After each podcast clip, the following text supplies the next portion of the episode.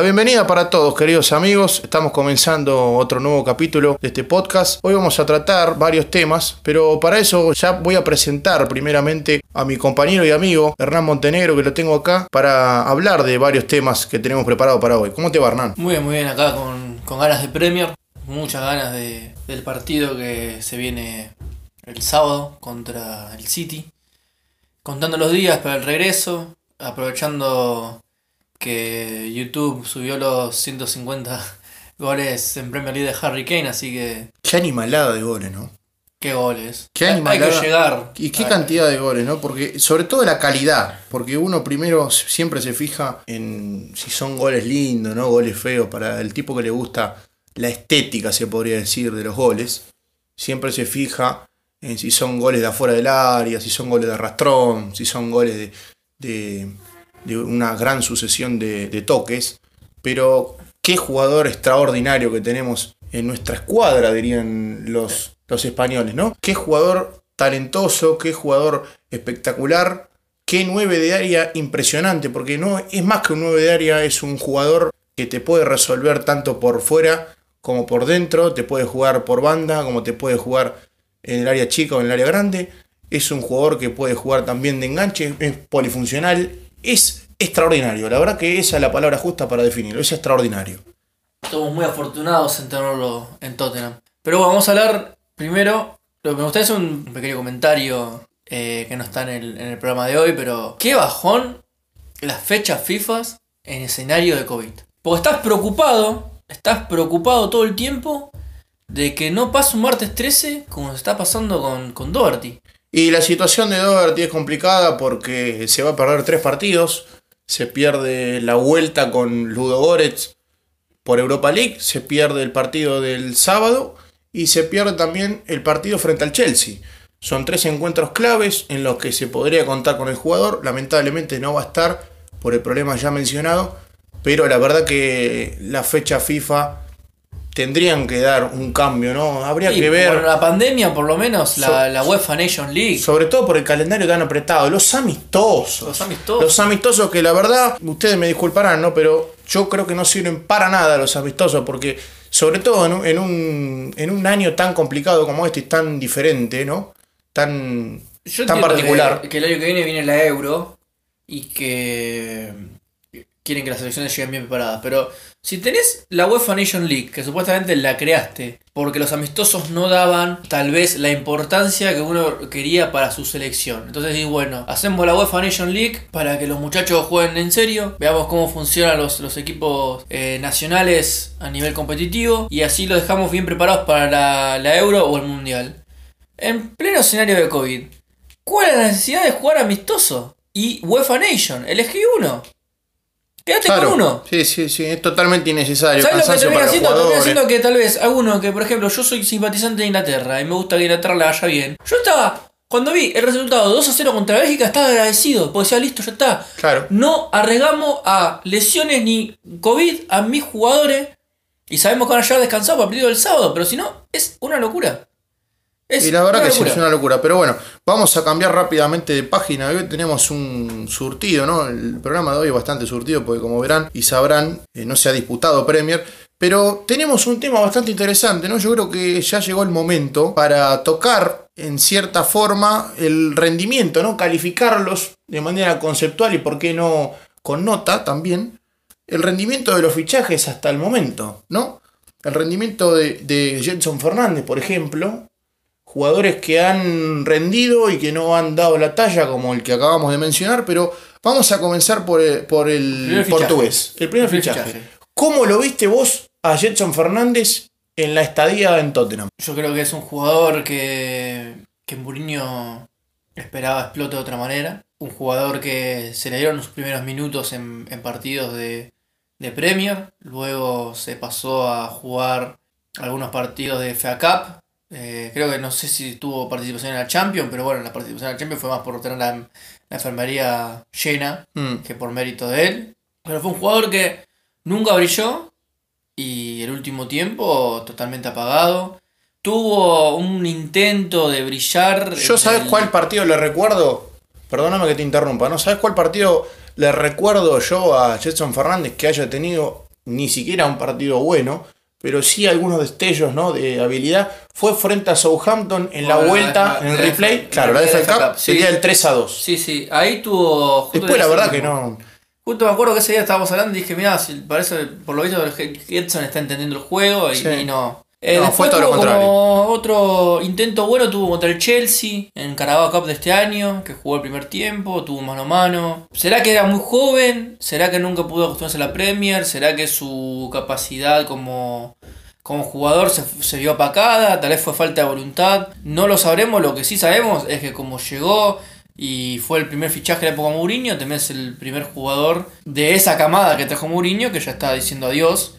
Porque hace poco en una entrevista de prensa, Mourinho declaró que si el club que requiere, eh, Benfica me refiero, si el club requiere contar con los servicios del futbolista, en enero ya puede llevárselo. Como ya Es una que- manera de darle la salida elegante. Exactamente. Obviamente Mourinho fue muy amable diciendo que para él es una tranquilidad muy grande que tiene un jugador como Edson Fernández disponible, pero que Igual quedó demostrado que está excluido de la, de la lista de Europa League. Está excluido de la lista de Europa League, eh, casi no participa en Premier. La verdad que es un jugador que, que ya está más para tener un relleno en el entrenamiento que como un jugador que vos sabés que eventualmente va a poder dar Digamos que es un campo. jugador, se podría definirlo como un jugador de emergencia. ¿no? En el caso de que no, te, no tengas cierta cantidad de jugadores en, en ese puesto, bueno, sabes que podés contar con Jetson Fernández, pero es de las últimas Exacto, opciones. pero lamentablemente es un jugador de emergencia en una zona de Tottenham que ya tenemos superpoblada. Entonces, es como que es. eh, no es rompa el eh, no es rompa el vidrio de emergencia, sino rompa el vidrio del vidrio del vidrio de emergencia. Claro, sí, ni hablar. Entonces, si el Benfica quiere llevárselo este verano, ya Mourinho dio la, línea- la luz verde para que eso suceda. Si vamos a un puntaje del 1 al 10, un 4. Y siendo bueno. Y sí, yo estoy, yo estoy en la misma línea que vos, la verdad que sí.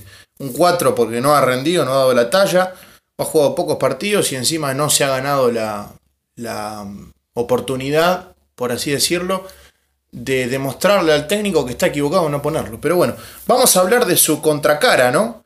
Para mi gusto, un jugador que arrancó de más a menos, que tuvo muy buenos partidos y que en el último tiempo ha decaído en el nivel y en el rendimiento, pero yo creo que todavía hay que ir con calma. Es un jugador con bastante proyección, es un jugador que tiene mucha técnica, que tiene uno contra uno, que es muy completo, pero hay que darle tiempo. Estoy hablando de Steven Berwin. ¿Vos cómo lo viste a, Steven Berwin en, en la estadía en el club, no? Ahora, Y de momento. Es como vos decís, si tu, su- tu debut es contra el City y haces el gol que nos pone en ventaja, uno esperaría que todo sigue para adelante. Después tuvo otro gol eh, contra. Que no me equivoco, creo que fue contra. Manchester United. No, antes del United, tuvo un gol contra el Vila. Un rebote de una pelota. Ah, sí, sí, sí. sí. Y bueno, ahí bien, después vino el parate y lo mismo, una jugada extraordinaria contra Manchester United en, en el partido que terminó en empate. Pero sacando eso, si no me equivoco, hizo un gol en la pretemporada, eh, hizo una muy buena asistencia a Harry Kane en los partidos de playoff de Europa League, pero no ha sabido brillar. Y no sabemos si es por el hecho de que fue padre hace poco y el chico no lo deja dormir, pero sí, físicamente no. No, yo creo que también tiene que ver mucho el tema de la lesión que tuvo frente al, al Leipzig, esa trágica noche ¿no? del, del 3 a 0, porque veníamos con la enfermería llena Sí. y no teníamos demasiado equipo para solventar un- una, una eliminación tan complicada, ¿no? un, un choque tan complicado. Y Berwin tuvo que jugar todos los partidos, al igual que Lucas Moura, terminó sufriendo. Las consecuencias del, claro, del corto. Porque además venía de una liga diferente. Entonces yo siempre digo, con los jugadores que vienen de una liga diferente, hay que tener un poco más de paciencia, porque el tiempo de adaptación con respecto a los jugadores que están en la Premier es un poco más, digamos, más este, prolongado. ¿no? Si lo tuviéramos que calificar a Steven Berwin por sus actuaciones, ¿qué puntuación le pondrías? 6. 6 puntos. 6 puntos. Yo le doy medio puntito más, le subo un 6.50 por la sencilla razón de la entrega, que no es poca cosa, porque es un jugador que, más allá de que no le han salido las cosas, que ha tenido dificultades a lo largo del tiempo para irse adaptando al puesto y encontrarse, lógicamente, con, con Lucas Moura, las veces que han jugado, no se han sabido desenvolver, pero es un jugador que siempre te da ese plus de la entrega, ¿no? Es un jugador que te puede hacer el ida y vuelta, te puede cumplir con la parte defensiva, se tiene que poner un poco mejor en, en la forma física, en el aspecto físico, pero desde lo técnico y desde las ganas creo que te puede dar esa solución. Es algo así como Coco Lamela, pero un poco, con un poco más de técnica, ¿no? Hablando en el, en el tema de las ganas, ¿no? En, el- en las ganas que te puede Sí, dar. el por jugador. supuesto, si es un jugador que puede hacer la corrida que hizo contra el United o hacer la, también la corrida que hizo para la ciencia Kane, eh, sí, es un jugador que, que vale muchísimo para el club. Lo importante es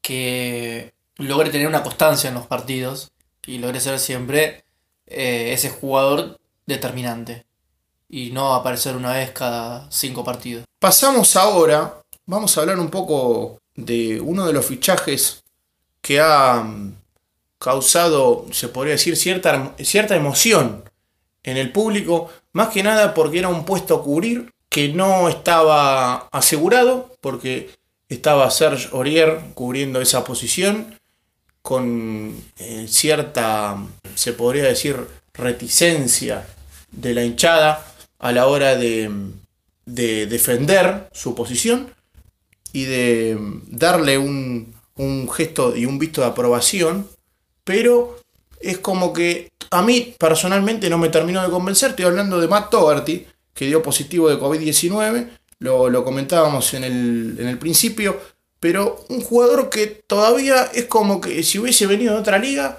y que se tiene que adaptar, ¿no? Él lo dijo en una, en una mm, entrevista al principio, manifestando que se tenía que adaptar a la línea de 4 porque él siempre estaba acostumbrado a jugar a la línea, con línea de 5 en, Wolverhampton. Y le ha costado adaptarse, le ha costado ser ese lateral puro que sube y baja constantemente, pero que ha mostrado cosas interesantes cuando se manda al ataque, ¿no? Ese partido con Everton, el partido pasado frente a, West Brom. Es un jugador que te puede aportar más que Aurier en ataque. ¿Vos cómo lo ves a, a? Yo siento que Doherty necesita tiempo para, para adaptarse, necesita un poco más de tiempo, más que nosotros no lo tengamos. Hay que entender también que ese jugador no tuvo pretemporada. Eh, hay que entender que no es lo mismo vestir la camiseta del Wolves que la camiseta del Tottenham.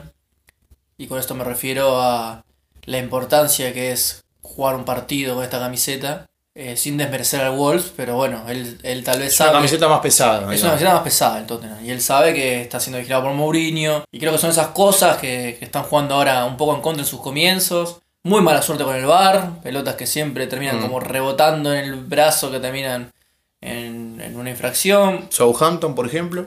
Eh, Southampton, por ejemplo. Después tuvo otra en un partido de playoff de Europa League. Sí. Que, Sí, que sí. bueno, no son las malas intenciones del jugador, él no es que sale con los brazos abiertos, sino que inclusive los brazos los tiene bastante cerca del cuerpo, pero bueno, son esos rebotes inoportunos que, que tocan en la mano y que bueno, dependiendo del árbitro es, es o no es una infracción. Siento que el pase que le da, la asistencia que le da Harry Kane contra West Brom es uno de los motivos por los cuales se lo trajo. Me da mucha más, aún con todos los errores, me sigue dando más confianza a Courier en su puesto.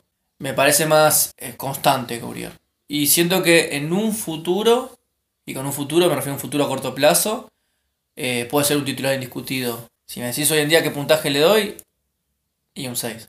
6 puntos. 6 sí. puntos. Sí, sí, yo estoy en la misma línea, más que nada por la sencilla razón de que en ataque te aporta, pero a la hora de defender es como que te causa cierta inseguridad, ¿no? Sí, Porque comete falta cerca del área, algo de que le recriminamos a Ariel permanentemente, por ahí menor cantidad de faltas, pero sigue cometiendo faltas cerca del área, que es un tema que también tiene que trabajar Mourinho a la hora de- de- del armado del equipo. Y también es un jugador que deja ciertas lagunas, ¿no? Deja ciertos espacios cuando se manda al ataque y no vuelve. Entonces ahí permanentemente tiene que cubrir el espacio. O Sissoko, que es el que está acostumbrado a hacer es- esa tarea o esa labor. O el defensor central, en este caso Dyer.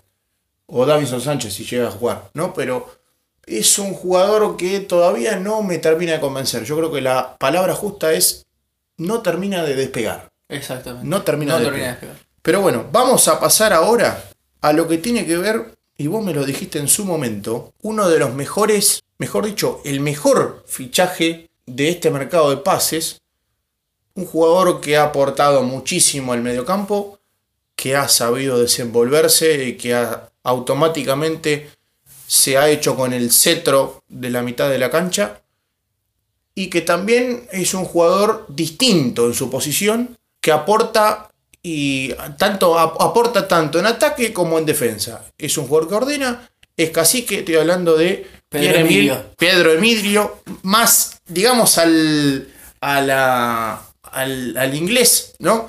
Pierre Emil Hoiberg. Alias Isu. alias Isu, sí, alias Isu por la, no, expliquémoslo a la gente por el, sí, el contra el equipo austríaco, el Lask, en, en, este, en Europa League. Pero la verdad que Hoiberg es ese jugador, ¿no? Que te aporta tanto en ataque como en defensa. Vos estás encantado con Hoiberg, ¿no? Sí, sí, porque una ganga. Fue el fichaje. Buen negocio de Levi. Muy buen negocio de Levi. Es un jugador que desde el minuto cero se puso la camiseta y, y él quería demostrarle a todo el mundo que bueno, que él es más que un, que un afortunado en haber estado en el Bayern Múnich. Viste, él se cansó de comer banca ahí y fue a Southampton. Formado por Guardiola también, ¿no? También. Sí, va a ser bueno, Bayern Múnich de Guardiola. Claro. Tal vez. Entonces a eso me refiero que un luchador, él podría haberse quedado en el Bayern Múnich comiendo banca, cobrando un sueldo, ganando títulos sin hacer nada, como muchos otros jugadores. Y en cambio eligió irse al, Southampton y ahora está en el Tottenham. Que es como él dijo en la entrevista, es el club, era el momento justo, el club donde él quería estar, el club donde él sabe que, que con el equipo él iba a poder ser un titular y se lo ganó. Y el equipo es otro, cuando juega Hoybier. No me di cuenta lo necesario que era Hoybier hasta que lo tuve, te voy a ser sincero. Yo creo que eh, estamos igual, ¿no? Porque la gran mayoría pensó cuando llegó Hoybier que es un capricho de Mourinho. Capricho de Mourinho, que ya tenemos muchos jugadores en el medio campo, que era más necesario un central. Sigo si querés con todas las cosas que se dijeron cuando vino sí, Pero vamos a decir la realidad, muchachos. Vino Hoybier y, y es como ese balde de agua fría a los demás jugadores que cuando las cosas están nerviosas les dice qué hacer es el que le gusta ordenar, tiene una visión a la hora del juego, ¿viste? No, no le teme ir al corte, no le teme ensuciarse, es un guerrero. Es un guerrero y a la vez es una especie de arquitecto, ¿no? Porque es como cuando él está en el campo, Harry Kane es libre de mirar solamente el arco del rival. Claro. Y Pedro Emilio se encarga, eh, Pedro Emilio se encarga del resto. Es como que para Harry también es como una tranquilidad, porque es como que le sacó un poco ese peso de encima de tener que bajar tanto para claro, ayudar. El juego también, ¿no? Claro, es como que. Para mí sería como, bueno, Harry, vos encargate de, de, que los demás hagan goles, yo me encargo de que los demás hagamos el trabajo, el trabajo feo, ¿viste? Y la verdad que me encanta, me encanta Pedro, Pedro Emilio, Pierre Emil Hoyberg. Me pareció un fichaje. Yo todavía no puedo creer que los. Pero bueno, ahí tenés un poco cómo es el esquema de juego de, cada club. Yo no puedo creer que los hinchas del, del Sotom dijeran, menos mal que se nos llevaron a Hoyer, se llevaron a Hoyer, qué bueno, celebraron que nos hayamos llevado a Hoyer. Cada club es un mundo. Cada club es un mundo. Pero bueno, vamos a pasar a... El puntaje, Pedro... Eh, ah, sí, me olvidé del puntaje. Pierre mil y yo le doy un 8 para que no sea grande. Sí. Y, sí, 8, 8 y medio le doy yo. Sí. 8, 8 y medio. Pero bueno, ahora sí, vamos a pasar a otro de los puestos también que, que causó eh, cierta emoción también, ¿no? Porque los dos laterales han llegado al club en este mercado de pases, se cubrieron esas dos posiciones que no teníamos reemplazante, y Reguilón llegó a cubrir un lateral izquierdo, un puesto que era, eh, por ahí no era tan solicitado como el lateral derecho, pero llegó a cubrir una posición que era, no nos dábamos cuenta, igual que Hoiber, lo necesario que era cubrir esa posición. Yo a Reguilón lo veo muy bien, muy asentado, pero no sé cómo lo verás vos. ¿Vos cómo lo ves a, a Reguilón? Para mí lo de Reguilón eh, vino bien por el hecho de que le está dando competencia a Ben Davis. Eh, vale destacar que con entrar a Reguilón, Ben Davis hizo su primera asistencia en años. No sé si tiene algo que ver con los entrenamientos, con las ganas de no perder el puesto. En, todo caso, muy bien Ben Davis al decir, bueno, mira, llegó este jugador, yo no puedo dejar comer el puesto, tengo que mejorar. Lo aplaudo. Me parece también que hay que tener en cuenta de que no solamente vino un chico de la cantera Real Madrid a Tottenham, sino que vino un campeón europeo a jugar a Tottenham. Un muchacho que ganó la Europa League y que cuando el Tottenham se lo presentó, dijo que sí. Un jugador con hambre de títulos. Un jugador con hambre de títulos que nuevamente estamos, creo que presenciando, que es algo que yo siempre me gusta analizar, que es el cambio de paradigma de, de los tiempos presentes. Que cuando hoy en día nos referimos al top 6, creo que sabemos quiénes quedarían en, en esa lista si del top 6 pasamos a un top 4. Ni hablar. Y creo que la, la llegada de Reguilón, la emoción de jugar por estar en Tottenham, demuestra el crecimiento del club. Demuestra totalmente el crecimiento del club. El 60 Un cambio de mentalidad también. cambio de mentalidad en el club es como que es, el, es, es otra cosa. El club ya eh, es mérito también de, de, Levi, de Pochettino, ahora de Mourinho, porque también si uno ve la entrevista de Reguilón se deshacen palabras por el técnico portugués. Es la realidad. Dice que en su casa eran todos fanáticos de, Mourinho, que, es el mejor técnico, que, que pa, que pa, que pa. Entonces ahí te das cuenta de que el, el buen momento que está atravesando el club y una, una, para mí, el fichaje, e- este mercado de fichajes es una muestra de que la temporada pasada, pa- aunque les duela a muchos, fue un tropezón y no una caída. Y eh, es la mejor manera de definirlo, creo yo, ¿no? Porque la verdad que fue una temporada complicada, que supo, digo, podemos decir que el presidente supo, en cierta forma, Manejar eh, el barco a ma- la tormenta. claro, supo eh, comandarlo bien y sacarlo de- del problema. Pero bueno, Pero bueno, volviendo a los aspectos técnicos de Reilón, me encanta, siento que el equipo cuando está él tiene un plus, es muy rápido, eh, le gusta tener la pelota, baja muy rápido cuando es necesario, es un jugador cuando se equivoca, no se achica, sino que busca remendar su error con una mejor actuación. Creo que más de uno, a mí me compró con ese partido contra el Chelsea que comete el error que nos terminan haciendo el primer gol y después da la asistencia para el empate. A mí me encanta Reilón, siento que tiene muchas cosas por mejorar en, una- en un sentido de, de que a veces pierde la pelota o da pases eh, equivocados, pero bueno, es joven, es muy joven Reguilón. sí, ni hablar. Tiene Eh, tiempo para mejorar. Tiene tiempo para mejorar.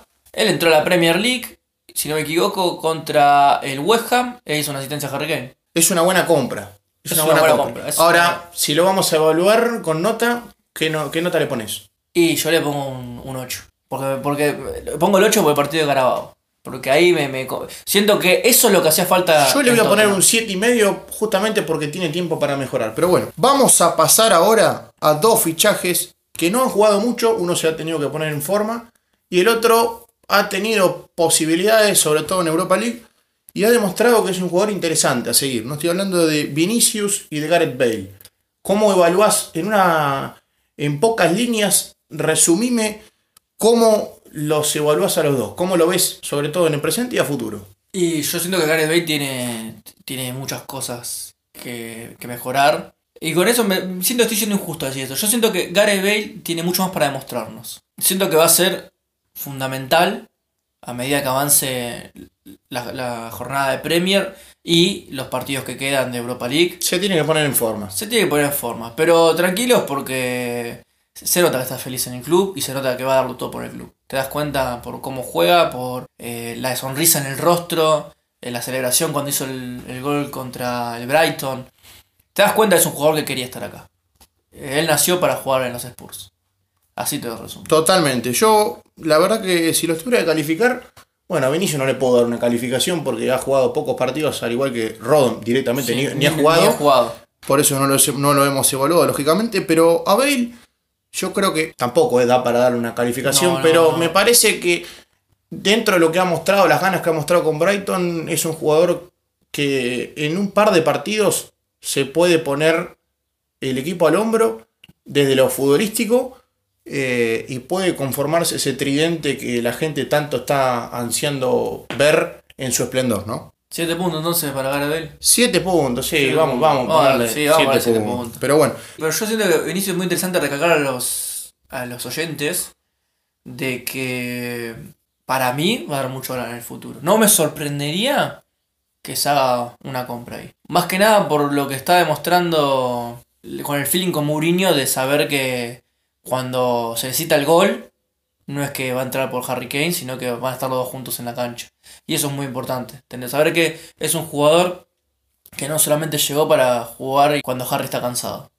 Me gusta mucho eso y yo tengo fe. pueden jugar juntos. Pueden jugar juntos y tengo fe que antes de que termine el año no me extrañaría que ya haga su primer gol con el Tottenham. Te voy a dar las dos formaciones que se podrían ver en cancha el día sábado frente al Manchester City. Voy a empezar lógicamente por nosotros.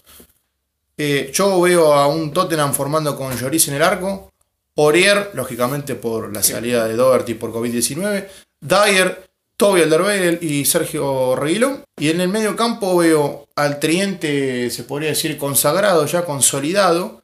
Joyvier, Sissoko con Dombelé y arriba Moura, Son y Kane. Yo veo ese equipo y por el lado del City me han pasado la data desde de una fuente muy confiable. Hemos estado hablando en estos días y me han confirmado lo siguiente. Ederson al arco, Walker, Rubén Díaz, Laporte y Cancelo, Rodri Hernández, Gundogan, De Bruyne, Gabriel Jesús, Mares y acá hay una duda, Sterling o Ferran Torres que viene de convertir un hack trick con la selección española. Un equipo complicado en Manchester City, es uno de los del Big Six. Nos han puesto tres equipos del Big Six seguidamente. Posteriormente viene Crystal Palace y luego Liverpool. Pero la verdad que es un partido a tener en cuenta, es un partido muy complicado. Como lo defino yo, este periodo de, de, juego de, de, este mes va a ser campo minado. ¿Cómo, ¿Cómo lo ves vos el partido con el Manchester City? Siento que va a ser una pelea, va a ser una pelea durísima como siempre lo es contra el City. Sin embargo, para mí es muy extraño porque no es que nos estamos enfrentando al City, que la temporada pasada era el único que podía pelear el puesto al Liverpool en los primeros lugares. Es un City que arrancó tropezones, un City que tuvo para convertir contra Liverpool y sin embargo no pudo concretar. Pero volvemos a lo mismo, es un City que sabe tener la pelota, que sabe hacer daño y que tiene jugadores que... Que son determinantes. Que son determinantes. Entonces... Sobre todo hay que recordar que está Agüero. Si Agüero juega, es un, tiene un olfato, es, es, un asesino del área. O sea, confío en, en nuestros guerreros. Eso es lo que te digo. Yo confío en nuestros guerreros. Siento que, como te venía hablando vos antes, siento que cuando nos enfrentamos al, al City en Champions, era hacer el milagro. No era como. Sí, prácticamente estábamos afuera. En los estábamos, papeles. claro, los papeles estábamos afuera, 1 a 0, partido selecciona Harry Kane. Vamos allá, partido sufrido, 4-3, quilombo, bar, todo. Pero me refiero a que mi sensación cuando nos enfrentábamos al City, inclusive la temporada pasada, que también la temporada pasada era una cuestión de, de lesiones en el último partido, estamos jugando con, nadie. Sí, ni hablar. Era como, bueno, vamos a, a esperar lo peor, a guardar lo peor y esperar el milagro. Hoy siento que estoy aguardando lo peor y estoy esperando lo mejor. No el milagro, sino lo mejor. Como siento que tenemos más chances de ir. Sobre todo porque el equipo viene completo, ¿no? Claro, porque el equipo viene casi completo, ¿no? Pero bueno. Pero me refiero a eso, siento que eh, estamos en igualdad de condiciones para pelear los tres puntos contra el City. Eso es lo que yo siento. Es un partido complicado igual, ¿eh? Porque hay que tener en cuenta que Manchester City viene con casi todas sus piezas a diferencia de lo que es Liverpool, que está con varios caídos. Pero es un partido a, tener en cuenta desde lo táctico. A ver cómo lo planea y cómo lo plantea Mourinho. Es, siempre es, es muy interesante ver los duelos tácticos de Guardiola y de Mourinho, ¿no? A ver cómo plantean cada uno los, los partidos. ¿Querés eh, remarcar algo más de este partido? ¿Algún dato a tener en cuenta? ¿Alguna conclusión? ¿Reflexión? Siento que el, partido se va a definir en los primeros 15 minutos. Dato fuerte, Dato fuerte, ¿eh? dato complicado. Dependiendo qué pasa en esos 15 minutos, pues vamos a, respirar tranquilos o a tener el corazón en el pecho. Pero después de tanto analizar, dije, esto en, 15, en los primeros 15 minutos, para bien o para mal, voy a ver el resto tranquilo o voy a ver el resto con el corazón en la garganta. Pero tengo ese presentimiento. Yo por ahí no soy, no soy tan categórico, veo un partido más cerrado desde, desde el juego. Un partido en el que, muy parecido al de la temporada pasada, el 2 a 0. No en el resultado, sino me, refiero en el, en, el juego. Manchester City muy protagonista y un Tottenham de un juego más de respuesta que de propuesta. Es que yo, es, eso es lo que yo quiero decir. Eh, siento que tenemos respuestas más, más violentas con la, formación que tenemos hoy en día. Para responder al, City que va a tener. El City obviamente va a tener la pelota. El City obviamente va a generar. Eh, porque es lo que le gusta a Guardiola. Pero siento que, a diferencia del otro partido, la respuesta del Tottenham va a ser contundente. Tenemos herramientas, tenemos armamento para tener respuestas contundentes. Y no, no es solamente por, por, por nombre, sino me refiero a por lo que hemos visto en estos partidos de Premier, que es lo que siempre discutimos, una cosa es el equipo arriba, una cosa es el equipo abajo. Bueno, ahora arriba tenemos con qué dar respuestas a cualquier cosa que plantee Guardiola. Se nos ha pasado volando el programa de hoy, queridos amigos. Estamos llegando al final. Pero antes, Hernán, déjame recordar a la gente que en arroba spurs.análisis nos pueden dejar, como siempre decimos, todas las conclusiones, sugerencias, comentarios, lo que sea, lo que a ustedes les parezca que podemos tratar también en, en capítulos próximos. Así que estamos llegando al final de este programa. Esperemos que la próxima semana nos toque jugar un buen partido de fútbol desde nuestro lugar. Y si Dios quiere, estaremos con una. Con, con un buen humor, ¿no? Sí. En cuanto Con una al- sonrisa. Con una sonrisa, en cuanto al, al resultado y al juego. Así que los dejamos, nos estamos despidiendo, les mandamos un gran saludo y nos veremos en el próximo episodio.